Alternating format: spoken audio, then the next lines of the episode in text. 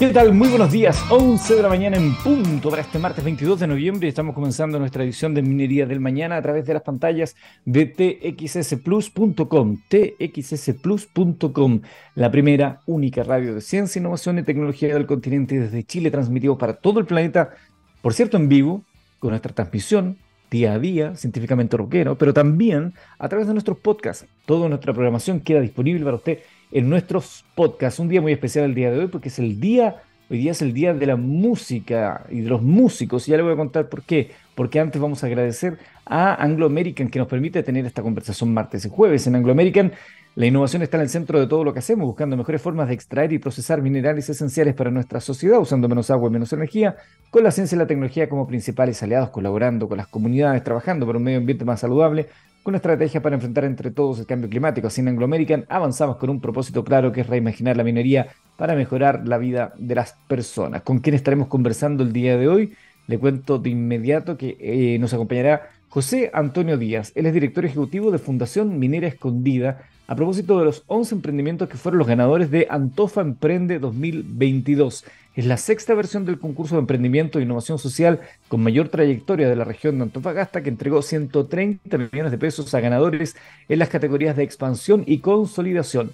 Les vamos a contar detalles de aquello y le vamos a preguntar a José Antonio Díaz también por la labor que hace Fundación Minera Escondida. Eso es parte de lo que estaremos eh, revisando el día de hoy en nuestro programa. Mientras me conecto con mi Instagram para hacer la primera parte en conjunto. Ustedes saben que la, compartimos. ¿Cómo les va? A la gente de Instagram, mucho gusto. Arroba Fuentes Silvas, me cuenta en Instagram para aquellos que se quieran sumar también a través de esa, de esa vía. Un saludo grande para ellos, a Alonso García que se unió, Edu MKA, Rosa Valdés, Ojitos de Ubitas y muchos más que están ahí sumándose. Estamos en vivo a través de txsplus.com también, nuestra señal de radio para hablar de eh, tecnología, innovación, de muchas cosas. lo primero que les voy a contar es de Twitter. Hay mucha curiosidad, hay mucha teoría, hay mucha historia dando vuelta respecto a Twitter. ¿Qué pretende Elon Musk?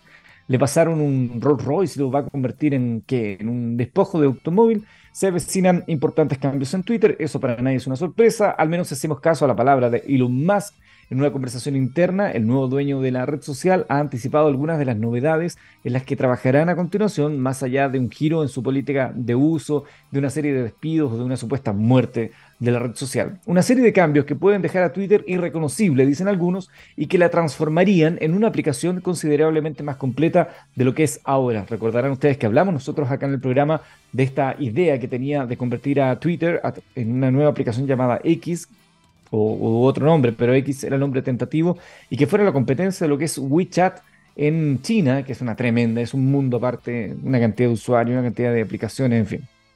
A ver, los mensajes directos cifrados vuelven con fuerza. Ya en 2018 se planteó la idea, pero desde Twitter desecharon esto de añadir el cifrado de los mensajes privados. Los motivos no están del todo claros, pero esa función no logró materializarse hace cuatro años atrás. Ahora Elon Musk dice que es una de las prioridades de la empresa, cifrar los mensajes privados para evitar algún tipo de intromisión. Queremos permitir que los usuarios puedan comunicarse sin preocuparse por su privacidad, sin preocuparse por una violación de datos en Twitter que provoque que sus mensajes directos lleguen a la web, o sin pensar que tal vez alguien en Twitter podría estar espiando sus mensajes directos, dice Elon Musk. Y ha añadido otra cosa bastante interesante. Debería darse el caso de que no pueda mirar los DM de nadie, aunque alguien me ponga una pistola en la cabeza, ha dicho él. Con la posible ayuda del creador de Signal, también están trabajando para implementar esta característica. Elon se ha puesto en contacto con una de las personas con más experiencia en el sector, se llama Moxie Marlinspike, y es el creador de Signal, otra red social, y estaría potencialmente interesado en ayudarnos, según ha comentado Elon Musk. Irónicamente, Moxie Marlinspike trabaja en Twitter, trabajaba en Twitter, y en realidad quería hacer DM encriptado hace varios años, pero se lo negaron, y luego se fue y creó Signal, otra red social que algunos utilizan también. En el ámbito del periodismo se usa mucho para evitar cualquier tipo de situación extraña con las fuentes, filtraciones, etc. Eh, además de los mensajes privados, Elon Musk está estudiando si es viable añadir videollamadas y chat de voz a través de Twitter como si una aplicación más de mensajería se tratase. Em, quiere que la conversación se mantenga en Twitter, no solo la pública, sino que también la privada. En este caso, a diferencia de Signal, estas llamadas podrían realizarse mediante las propias cuentas de Twitter sin necesidad de intercambiar los números de teléfono. Y si bien aplicaciones como WhatsApp ya han demostrado lo complejo que es implementar videollamadas seguras, ellos podrían marcar la diferencia. El gran primer proyecto de Elon Musk en Twitter eh, sigue siendo un desastre, que era este del Twitter Blue, está parado de momento, al menos por lo que se ha dicho, ¿no? Estos son todas filtraciones de conversaciones de, la, de la, compañía, quizás muchos de ellos comentarios interesados o qué. Según habría reconocido Elon Musk, Twitter Blue está parado hasta que tengamos la confianza de que no se, producen suplantaciones significativas. Esto significaba este check azul que tienen algunas cuentas. Yo, por ejemplo, tengo ese check. Sin embargo, yo no he pagado nunca nada. Y he leído por ahí que hay gente que paga 5 dólares. Yo no sé de dónde. Bueno, se supone que esto iba a subir a 8 dólares al mes y estaba prevista para que volviera a finales de noviembre, pero no está claro si va a ser así. La verificación de que esa persona es la real y no alguien que simplemente está pagando por hacerse pasar por alguien, es lo que preocupa a Twitter y a Elon Musk. Durante la conversación interna, él ha explicado que probablemente se necesita dar a instituciones y compañías un tick de verificado de diferente color, aunque es una idea que deben continuar trabajando. Lo cierto es que van a pasar cositas, se vienen cositas, como dicen, con Twitter, porque probablemente nadie paga 44 mil millones de dólares para hacer morir una aplicación. Sí, es interesante la teoría que dice que una compra de este tipo no es por el negocio, sino que es por el poder.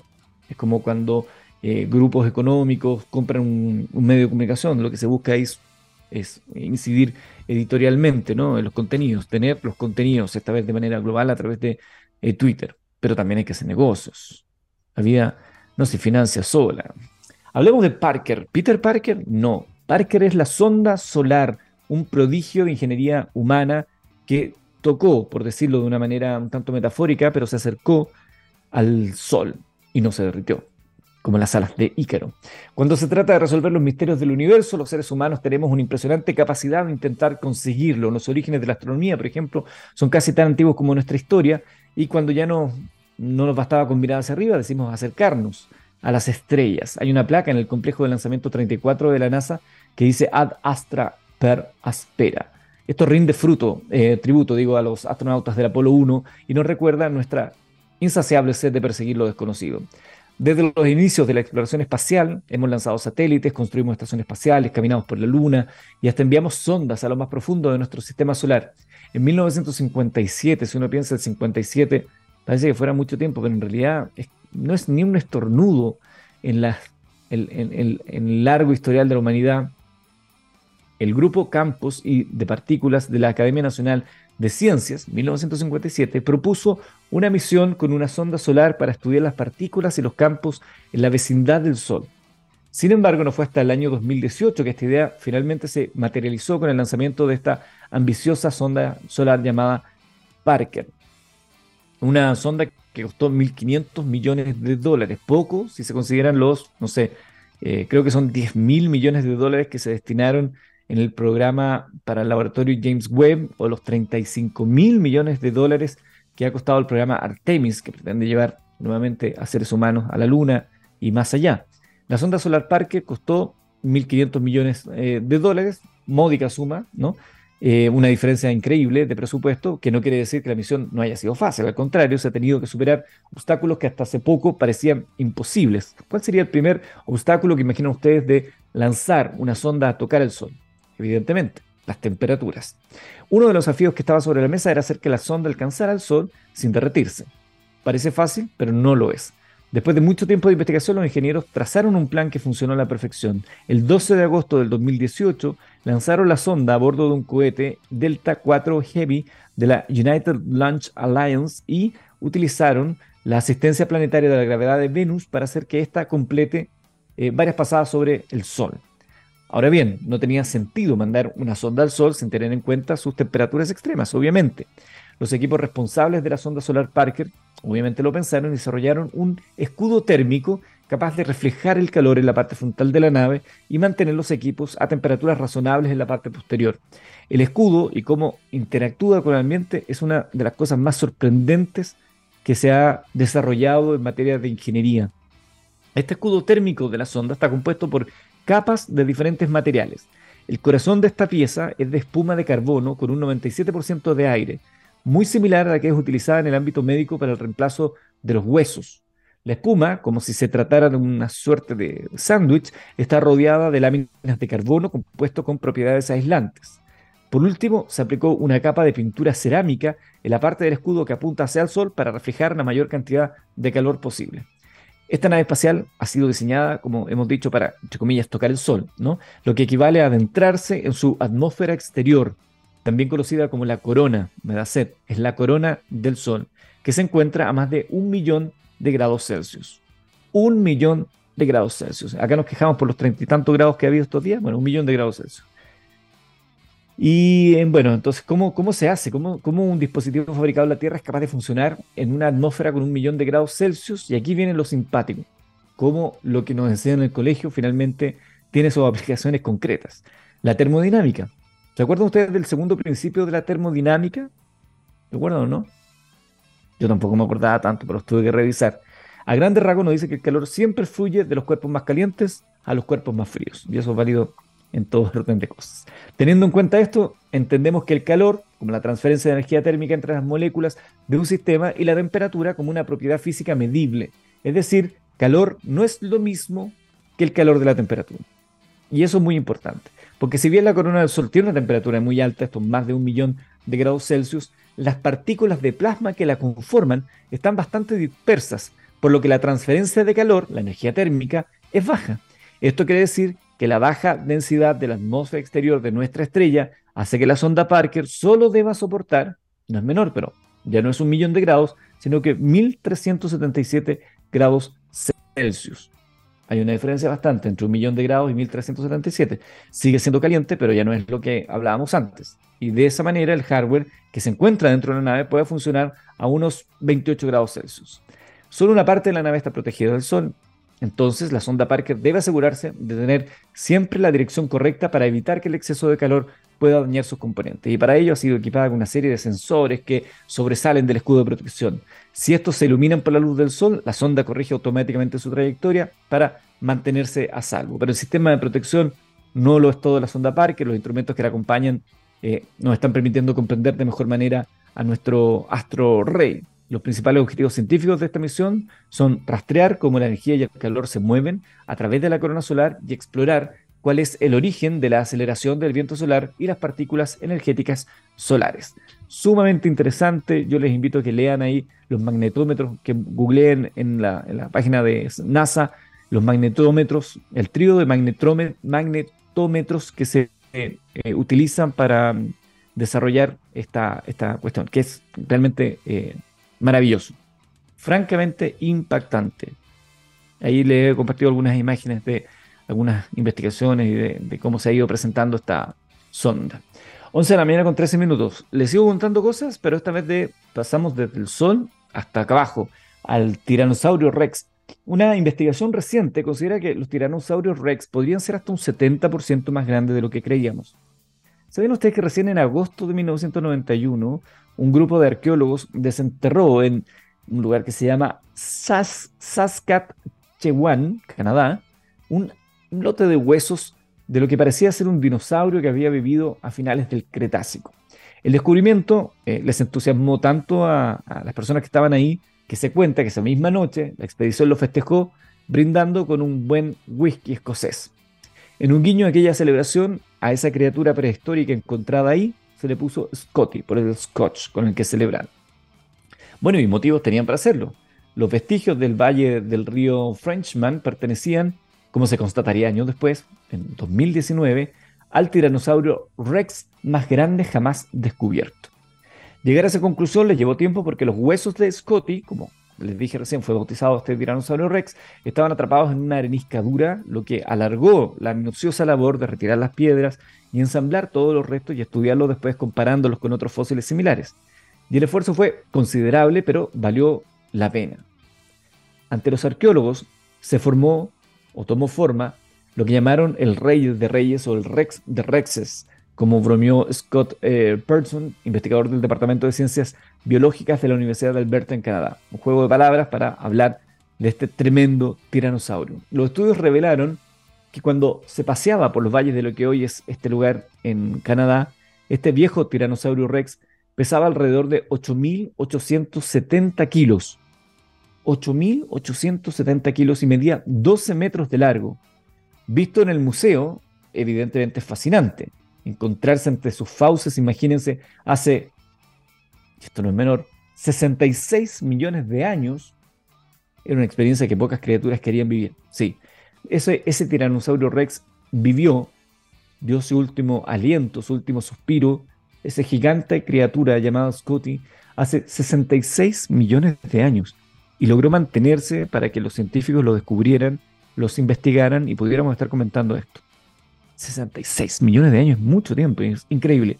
Ahora, tres décadas después del hallazgo de Scotty, tenemos indicios para pensar que si bien el T-Rex de Canadá era enorme, mucho más grande de lo que se había visto hasta ese momento, al menos para los parámetros que estamos acostumbrados a manejar, quizás no lo fuera tanto entre sus iguales. Es más, los cálculos con la información que manejamos al día de hoy nos han permitido hacernos una pregunta que apunta en una dirección bien distinta. Y si ese Scotty, 66 millones de años atrás, que nos lleva fascinando por su tamaño, fuese en realidad un T-Rex de lo más normal, lejos, lejos de las enormes dimensiones alcanzadas por otros ejemplares, es decir, si el tiranosaurio rex fue en realidad mucho, mucho más grande de lo que nosotros pensamos o hemos creído hasta ahora? Bueno, esa pregunta se ha lanzado a un equipo de expertos durante la conferencia anual de la Sociedad de Paleontología de Vertebrados en Toronto. Durante la cita, Jordan Mallon, un investigador del Museo Canadiense de la Naturaleza, y David Hone, de la Universidad de Queen Mary en Londres, expusieron un ejercicio teórico que ha llevado a una conclusión fascinante. Los T-Rex o Tiranosaurio Rex podrían haber alcanzado dimensiones bastante superiores a lo que creíamos hasta ahora. Sus estimaciones apuntan en concreto a que el T-Rex más grande pudo alcanzar los 15.000 kilos. Un bus escolar tiene 11.000 kilos, 15.000 kilos. Este dato supondría un 70% más de lo que nos sugieren los fósiles que manejamos y de lo que nos dicen los huesos incluso del viejo Scotty. Estamos hablando de casi el doble del tamaño de un T-Rex, recuerdo lo que nosotros creíamos. Y miren este dato que me pareció súper interesante de lo que ellos plantean en su investigación. Para sus cálculos científicos, partieron del registro fósil y un dato llamativo, que se calcula que por la Tierra llegaron a pasearse, ¿cuántos creen ustedes? ¿Cuántos tiranosaurios rex creen ustedes que pudieron pasearse por la faz de la Tierra en esos años? 2.500 millones de tiranosaurios rex. Yo revisé la cifra y dije, ¿se habrán equivocado? No, 2.500 millones de tiranosaurios rex, que es una, una cantidad muy considerable de ejemplares que se movieron durante nada más y nada menos que 127.000 generaciones.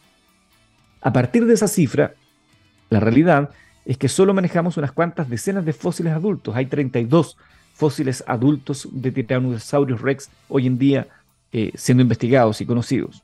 Es decir, según estos cálculos publicados en la revista 2021 en Nature, el dato equivale a que hemos conocido a uno de cada 80 millones de tiranosaurios rex. Súper poco. Y claro está, eso limita nuestra propia capacidad de conocerlos. Eh, bueno, Malone y Hunt partieron de esa base y analizaron las cifras de la población, de esperanza de vida promedio, para crear un modelo de T-Rex lo más grande posible. Y durante su investigación tuvieron en cuenta posibles variaciones basadas con el dimorfismo sexual. Esto que, por ejemplo, se refiere al por qué los leones y las leonas, los gallos y las gallinas resultan diferentes pese a que son una misma especie. Dimorfismo sexual. Es distinto el hombre que es distinta la mujer. Teniendo en cuenta este factor y partiendo de que el tiranosaurio rex fuera dimórfico, su modelo señalaba que podría alcanzar los 24.000 kilos, posibilidad que acabaron descartando porque, según reconoce Malone, de ser cierta, los científicos ya habrían encontrado individuos más grandes. El otro modelo, sin dimorfismo, es decir, o en macho y hembra iguales, sí les permitió modelar una curva de crecimiento a lo largo de la vida del dinosaurio y estimar qué dimensiones podría haber alcanzado como adulto. Y el equipo reconoce que cualquier caso, que de momento y a la espera de desenterrar fósiles que corroboren sus cálculos, lo que manejan es únicamente un experimento mental con algunos números detrás. Esto nos recuerda que lo que sabemos sobre los dinosaurios no es mucho, ya que los tamaños de muestras son muy pequeños, reconocen ellos también en la investigación. Interesantísimo me parece a mí las cantidades, ¿no? 2.500 millones de tiranosaurios rex en 127.000 generaciones y considerando los tamaños que pudo haber alcanzado. Fascinante, una bestia increíble que pisó y pobló la faz de la Tierra. 11 de la mañana con 20 minutos, vamos a la música. Bueno, yo les decía que hoy es el día de la música y de los músicos.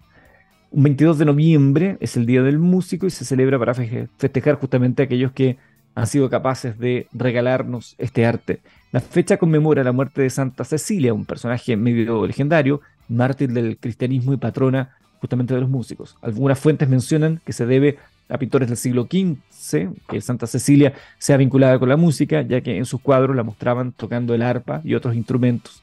Esta celebración se inició un 22 de noviembre de 1570 con un festejo realizado en la localidad francesa de Évreux, en Normandía, con un torneo de compositores.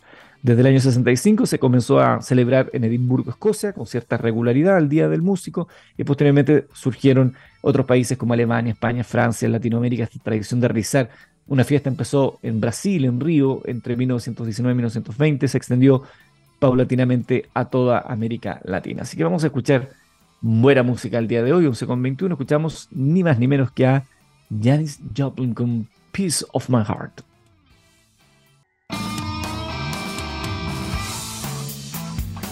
Oye, háblame de energía, háblame de desplante. Ahí, ¿cuánta, cuánta, cuánta, cuánta termodinámica hay en la presentación de esta canción de Janis Joplin con Peace of My Heart? Preciosa canción les avanzo que luego viene Elton John con Rocketman, para todos los que les gusta esta canción que es fabulosa.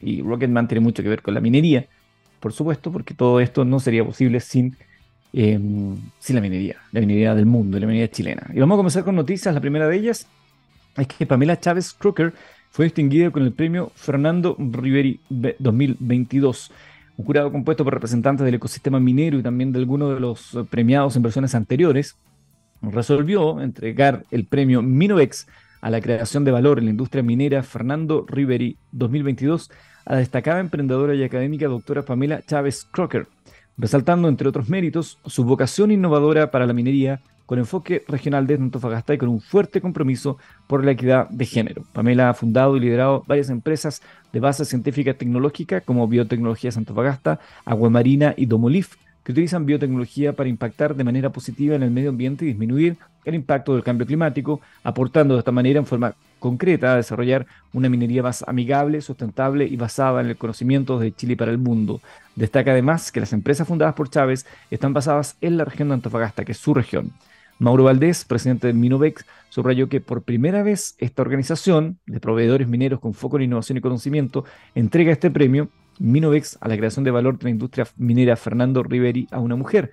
Consideramos que Pamela Chávez es una fiel representante del proveedor que promovemos y admiramos, emprendedora tecnológica radicada en Antofagasta, que ha dedicado sus energías y profundo conocimiento para hacer realidad un ecosistema de innovación minero que a partir de los desafíos de la industria del cobre, de la que somos líderes mundiales, genere soluciones y negocios que tengan esa misma aspiración. Pamela representa, por lo tanto, la minería del futuro. Pamela Chávez Crocker es ingeniera acuícola de la Universidad de Antofagasta, máster en microbiología acuática, doctora en microbiología molecular y biotecnología de la Universidad de Kioto, Japón, y postdoctora de la Universidad de Hawái at Noah.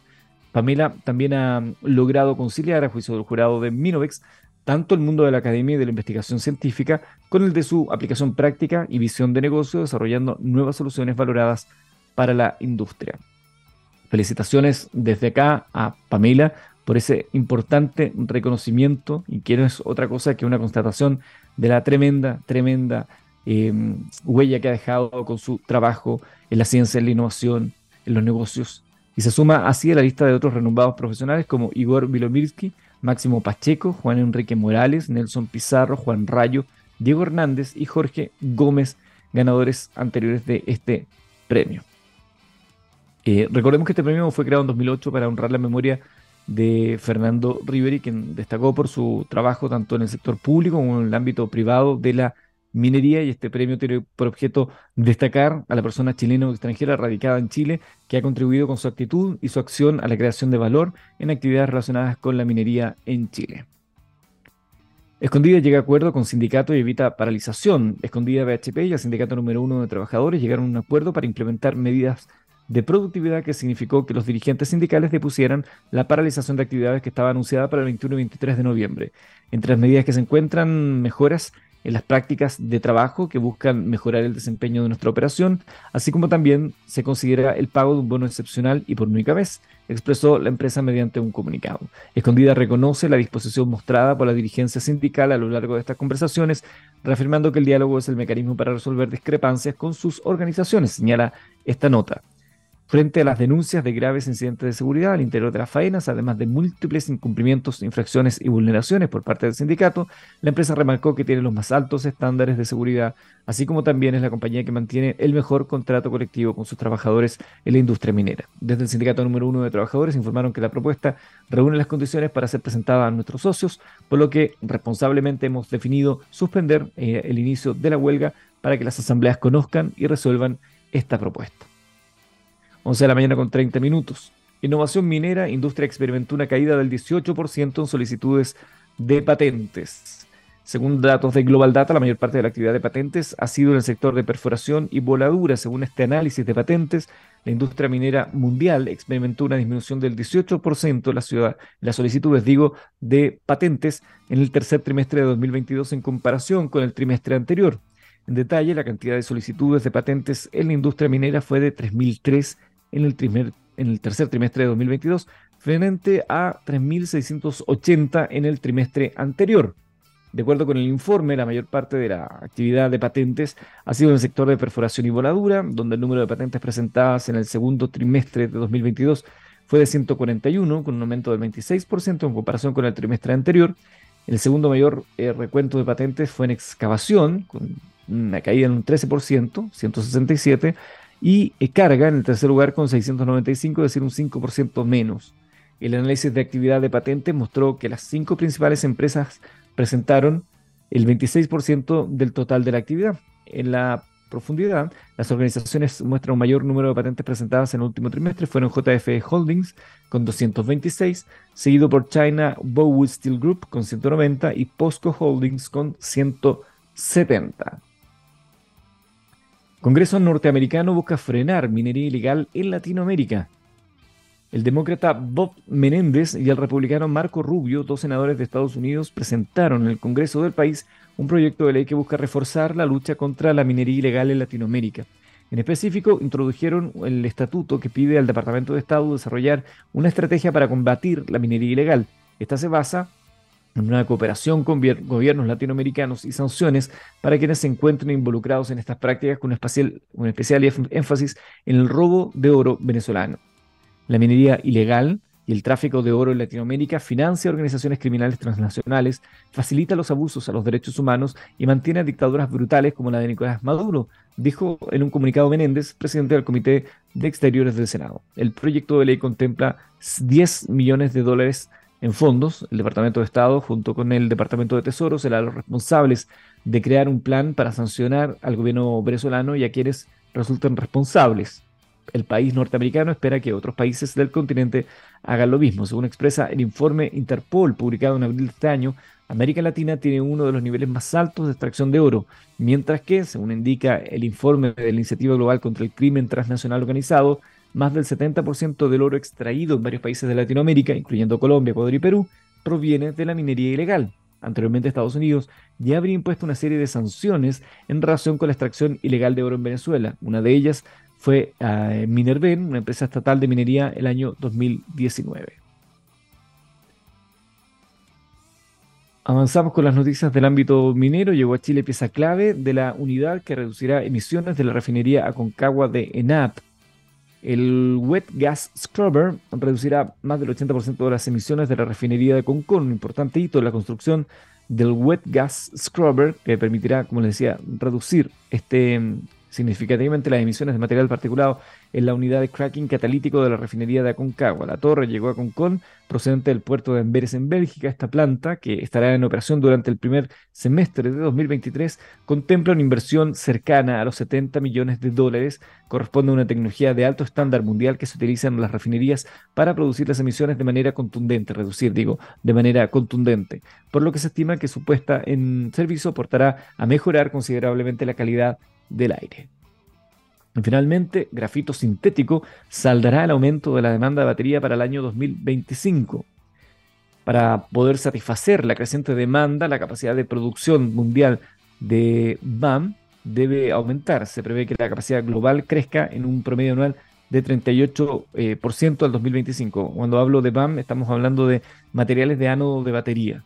Y esto aumentará en 300% para el 2025, tal como indicó Restart Energy, si se sigue la trayectoria actual de ventas de vehículos eléctricos y otras demandas de baterías de iones litio, la demanda del ánodo alcanzaría los 2,9 millones de toneladas, alrededor de unas 774 mil toneladas eh, respecto al año pasado. Un ánodo de grafito sintético generalmente tiene mayor eficiencia y es de primera calidad, mientras que el grafito natural tiene credenciales ambientales, sociales y de gobernanza superiores, ya que su producción no requiere de una gran grafitización. Los fabricantes de baterías están aumentando frenéticamente la capacidad de producción para satisfacer la demanda. Los fabricantes necesitan pasar de 0 a 100 a una velocidad vertiginosa, por lo que no sorprende que estén inclinándose hacia una solución más inmediata. El grafito sintético, a pesar de sus implicaciones em, inferiores, eh, sin un aumento en la producción de grafito de esta característica, es difícil ver cómo se pueden cumplir a tiempo los objetivos de adopción,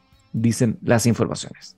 Vamos a la música, escuchamos a Elton John se llama Rocketman y al regreso conversamos con José Antonio Díaz, director ejecutivo de la Fundación Minera Escondida, a propósito de la minería como foco de sustentabilidad y también de este eh, encuentro de ganadores de Antofa Emprende 2022. Elton John, Rocketman.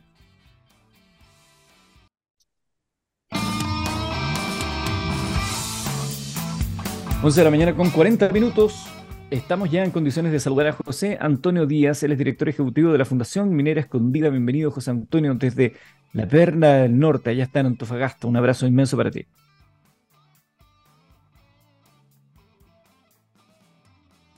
Me parece que se quedó. Ay, ay, perdón, ay, que te habíamos perdido un minuto, ¿no? Sí. Sí, reitero. José Antonio, bienvenido a Minería del Mañana. Muchas gracias, Eduardo, por la invitación y un gusto saludarlos a todos quienes están conectados el día de hoy con nosotros.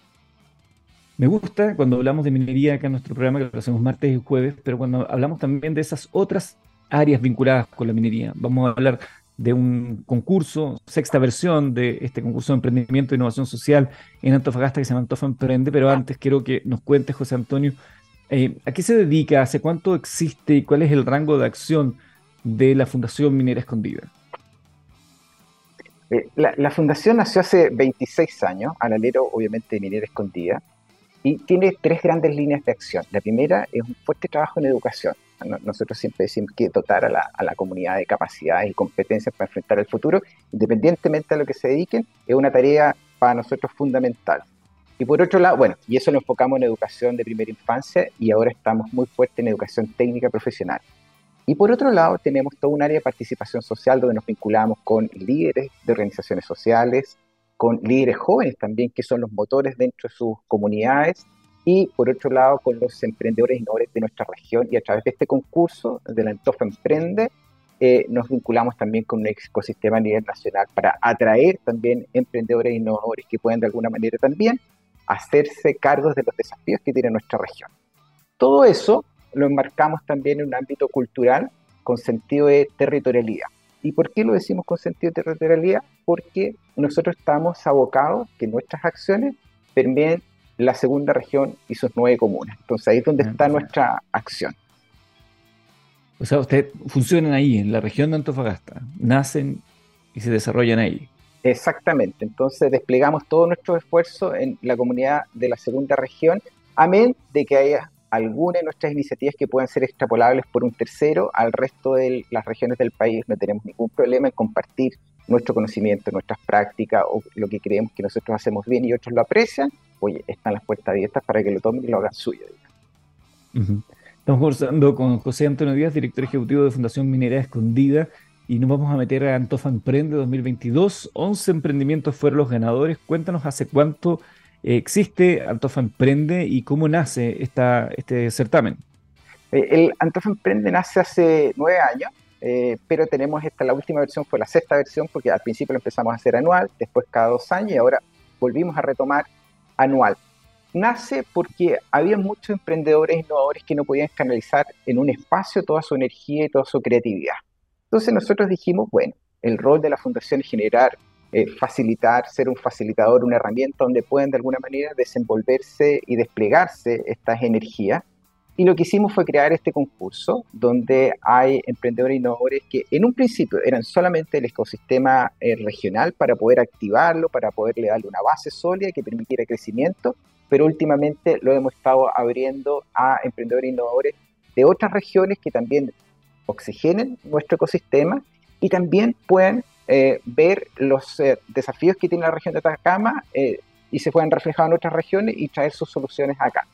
Esto venimos haciendo obviamente con Minera Escondido, que hace un partner gigantesco en esto, un compromiso irrestricto que ha tenido, y al mismo tiempo con otro socio estratégico que es Social Lab, que nos ha acompañado también durante todo este tiempo, porque el Antofa Emprende no es solamente el concurso, entregarle un premio a los ganadores y ahí muchas gracias, sino que hay acompañamiento, hay contacto con los tomadores de decisión de nuestra región y un proceso que se llama regionalización acelerada, donde los ponemos en contacto para que efectivamente puedan desplegarse de manera rápida y concreta y tener resultados inmediatos en nuestra región. ¿Qué, ¿Cuántos proyectos llegaron esta, esta vez? Eh, y, qué destacarían ¿no? de esta sexta versión de aquellos que llegaron a esta final? Hay, hay un historiador, este paréntesis, hay un historiador que, que, que, eh, ve todas las, las, las, fiestas costumbristas, Sepúlveda, Sepúlveda creo que era, y decía que la salud de los pueblos tenía que ver con el vigor y la vigencia de sus fiestas. Y nosotros lo que tuvimos el 22 de septiembre fue una fiesta acá en Antofagasta. Nosotros recibimos estos 220 proyectos, de los cuales fueron, inicialmente iban a ser elegidos 10 proyectos, tuvimos que hacer que fuesen 11 porque eran extraordinarios.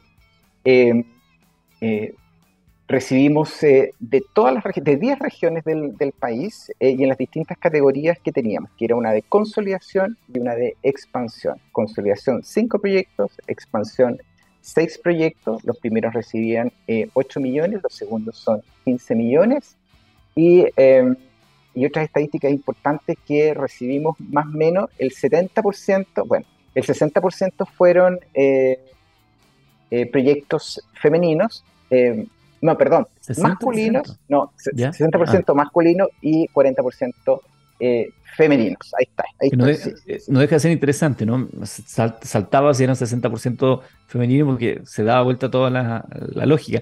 Pero qué interesante que haya ya un 40% de avance de proceso femenino y hay que estar ahí a que sean cada vez más. Absolutamente. Pero ha habido, cuando uno ve la tendencia, claro, uno se queda con la foto y dice, ok, perfecto, falta, pero cuando uno ve la tendencia y el mm. ascenso importante de las mujeres en estos ámbitos, la verdad que uno, uno está satisfecho y al mismo tiempo queda con mucha, con mucha ansiedad para las nuevas versiones. Y en este proceso, porque tú mencionabas, ¿no? Que no solamente el concurso, sino que hay un proceso, hay un acompañamiento. Em, yo he leído que la presentación de los pitch de cada uno de ellos fue una cuestión bastante intensa, fascinante, cómo se la juegan por vender sus ideas. Em, van acompañados con profesionales. ¿Cómo arman todo ese, ese acompañamiento tan, tan relevante, importante para estos emprendimientos? Mira, lo, lo, lo, primero es que, claro, nosotros tuvimos el 22 de septiembre el pitch final y, dimos eh, los ganadores. Eh, tuvimos un, buen jurado, ¿ah? un jurado bien, bien, eh, bien selectivo ¿ah? en, en, términos de, de primero, de, de, su capacidad, de su conocimiento y también de poder identificar cuáles eran los proyectos que eventualmente podían tener cabida rápidamente en nuestra región de Antofagasta. Bueno, estaba Abel, que es el director de Asuntos Corporativos de, Escondida, el Benítez, Gabriela Gómez, del gobierno regional, estaba Yanyo Romani, que es del emprendimiento de la Universidad Católica, estaba, bueno, Julián Ugarte, que es de Social Lab, y estaba la Pamela Chávez. A, propósito, debo felicitar a la Pamela, que recibió hace poco un premio, ayer creo. lo, mencionábamos recién, sí. Ah, buenísimo, entonces ya llegué a placer. Así que bueno, pero igual un saludos para, para Pamela y, que, y quién les habla. Entonces, después de esa elección, claramente nosotros obviamente salimos más que satisfechos y contentos por la naturaleza de los proyectos, por la pertinencia de los mismos y que también estos proyectos de alguna manera calzan perfectamente con la estrategia regional. Y ese es un punto bien importante, Eduardo, que lo menciono, porque puedes ir en una dimensión paralela, digamos, en la avenida al frente, pero nosotros estamos construyendo región.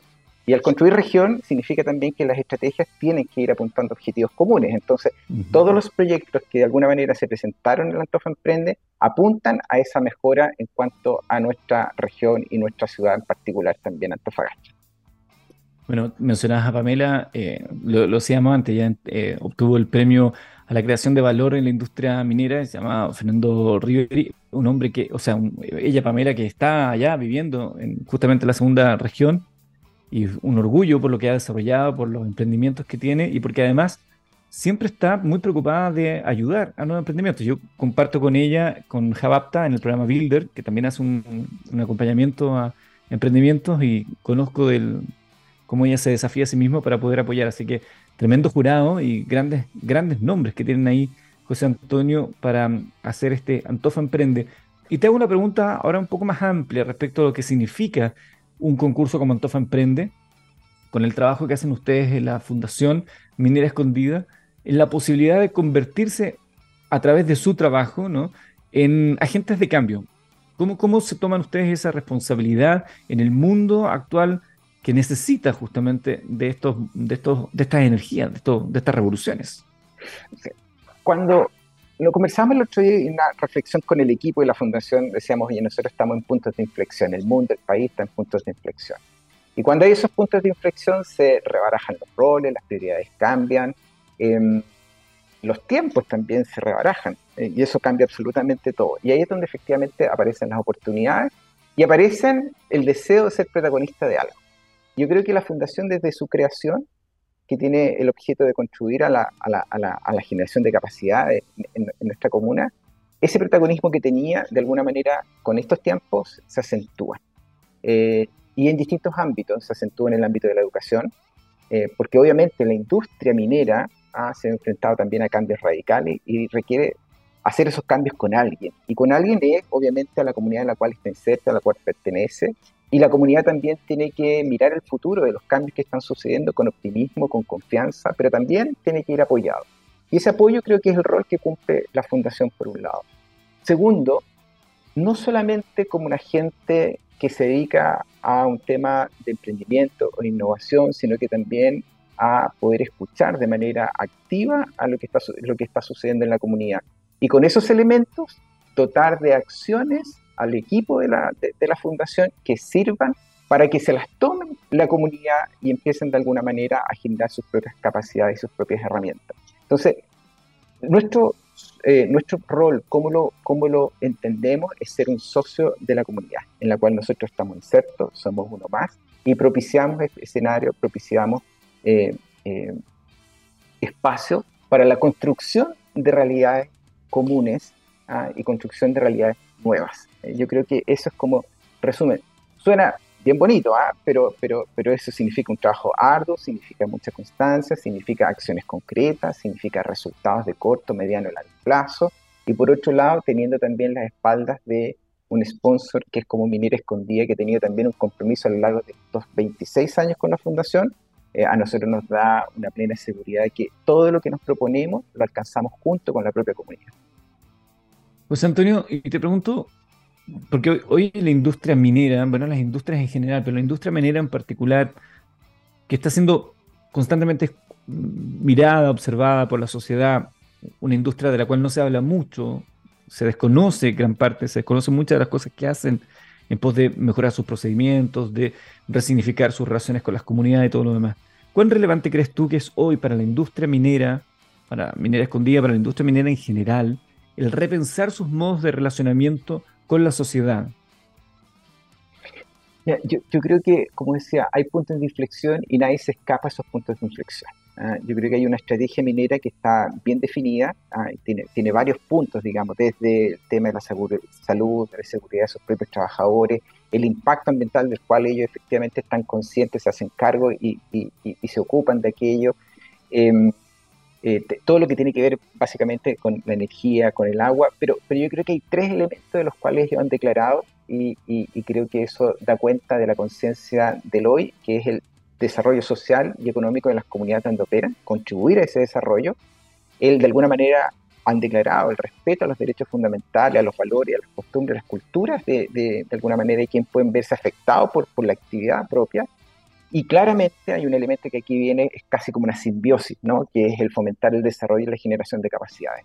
Si yo estoy inserto dentro de una comunidad y lo veo como un conjunto, como un ente que obviamente estoy conectado con mayor o, mayor o menor fuerza, Eh, no soy un ente aislado, y ese ente aislado depende de algo. ¿Ah? También con mayor o menor fuerza. Mm. Eh, y la comunidad está ahí. Por lo tanto, si yo quiero tener una buena productividad, tengo que tener gente y un equipo que me permita eso. Y para eso tengo que invertir en ellos desde edades tempranas, porque también la velocidad en que va la industria es distinta a la velocidad que puede ir, por ejemplo, los sistemas formativos formales de nuestro, de nuestro país. Y eso obviamente requiere apuntalar, apoyar, eh, también conversaciones que permitan decir, oh, mira, nosotros lo que requerimos es esto, entonces eh, también eh, las instituciones de educación pueden de alguna manera ir acompañando en ese transitar. Yo creo que hay, aparte de estos desafíos, Eduardo, hay una cuestión que es más básica. Chile es un país minero, lo va a seguir siendo, pero la comunidad tiene que saber qué es lo que es la minería. Tiene que saber en qué consiste la, minería. Yo creo que es el desafío básico si tú le preguntas a un minero, no, Chile es un país minero, sí, te va a decir que sí, se sabe la historia de la minería, pero, pero está acotado al mundo minero. Pero la minería hoy extrapola muchos más elementos y muchos más mayores ámbitos. Es relevante para nuestro país. Entonces, ese conocimiento base tiene que ser de alguna manera socializado al resto de la comunidad de nuestro país para ser conscientes. Somos mineros y seguiremos siendo mineros por muchas décadas más. Y finalmente, José Antonio, en virtud del tiempo, ¿cuáles son las eh, proyecciones que tienen ustedes para la fundación? ¿En qué, otras, ¿En qué otras cosas están hoy día trabajando o anhelan a futuro? Mira, muy fuertemente en educación técnica. Hoy tenemos un, voy a aprovechar de decir, tenemos un programa que se llama Código Futuro. Estamos trabajando con 1.700 eh, niños y niñas de segundo y tercero, ya son jóvenes, ¿no? De segundo y tercero medio de los liceos técnicos de acá. Eh, y lo estamos eh, de alguna manera eh, metiendo en el proceso formativo para programar en Python, que les permitan también hacerles una llegada y un aterrizaje mucho más fácil, si en el caso de la industria minera, con elementos de carácter digital. Yo creo que ahí tenemos un desafío grande. Ese mismo proceso y ese mismo lenguaje también ahora estamos creando nuevos programas en el ámbito de primera infancia que apunten a desarrollar esas competencias. Y por otro lado, estamos desarrollando también muchos campamentos en términos de medio ambiente, porque la conciencia del medio ambiente es lo que tenemos, vivimos en este planeta, tenemos que cuidarlo. Eh, y por lo tanto, este es nuestro espacio vital. Entonces, lo que estamos dotando son de experiencias distintas, mirando con mucha conciencia como equipo de dónde estamos insertos, cuáles son los desafíos, eh, también cuáles son los pegos que tenemos, pero sin duda cuáles son las oportunidades y nosotros miramos efectivamente un futuro maravilloso para para la segunda región. Encuentro impresionante todo lo que hacen, los felicito y muchas gracias por acompañarnos para contarnos de esta Antofa Emprende, de lo que hace la Fundación Minera Escondida y de la energía que le, dan ¿no? Eh, a, través de tu dirección a, estos, a, estos horizontes. Hay mucha gente, y por eso yo decía antes, convertirse en factor de cambio, cómo le impacta la vida, eso es maravilloso. Y eso es parte también del amplio espectro de oportunidades y posibilidades que ofrece la minería en Chile. José Antonio Díaz, director ejecutivo de Fundación Minería Escondida, muchísimas gracias. Gracias, Eduardo. Un abrazo. ¿Te, gusta Queen? Me gusta, me encanta. bueno, qué bueno, porque vamos a terminar el día de hoy con la música de Queen. Esto se llama Don't Stop Me Now para cerrar esta edición de día martes 22 de noviembre, 22 del 11. Nos juntamos el próximo jueves y recuerden que este programa y todos los programas de nuestra radio donde hablamos de ciencia, innovación y tecnología están disponibles para ustedes en nuestra página web. Nos encanta la difusión de situaciones como esto que le acabamos de contar. Muchas gracias a todos, que tengan excelente día.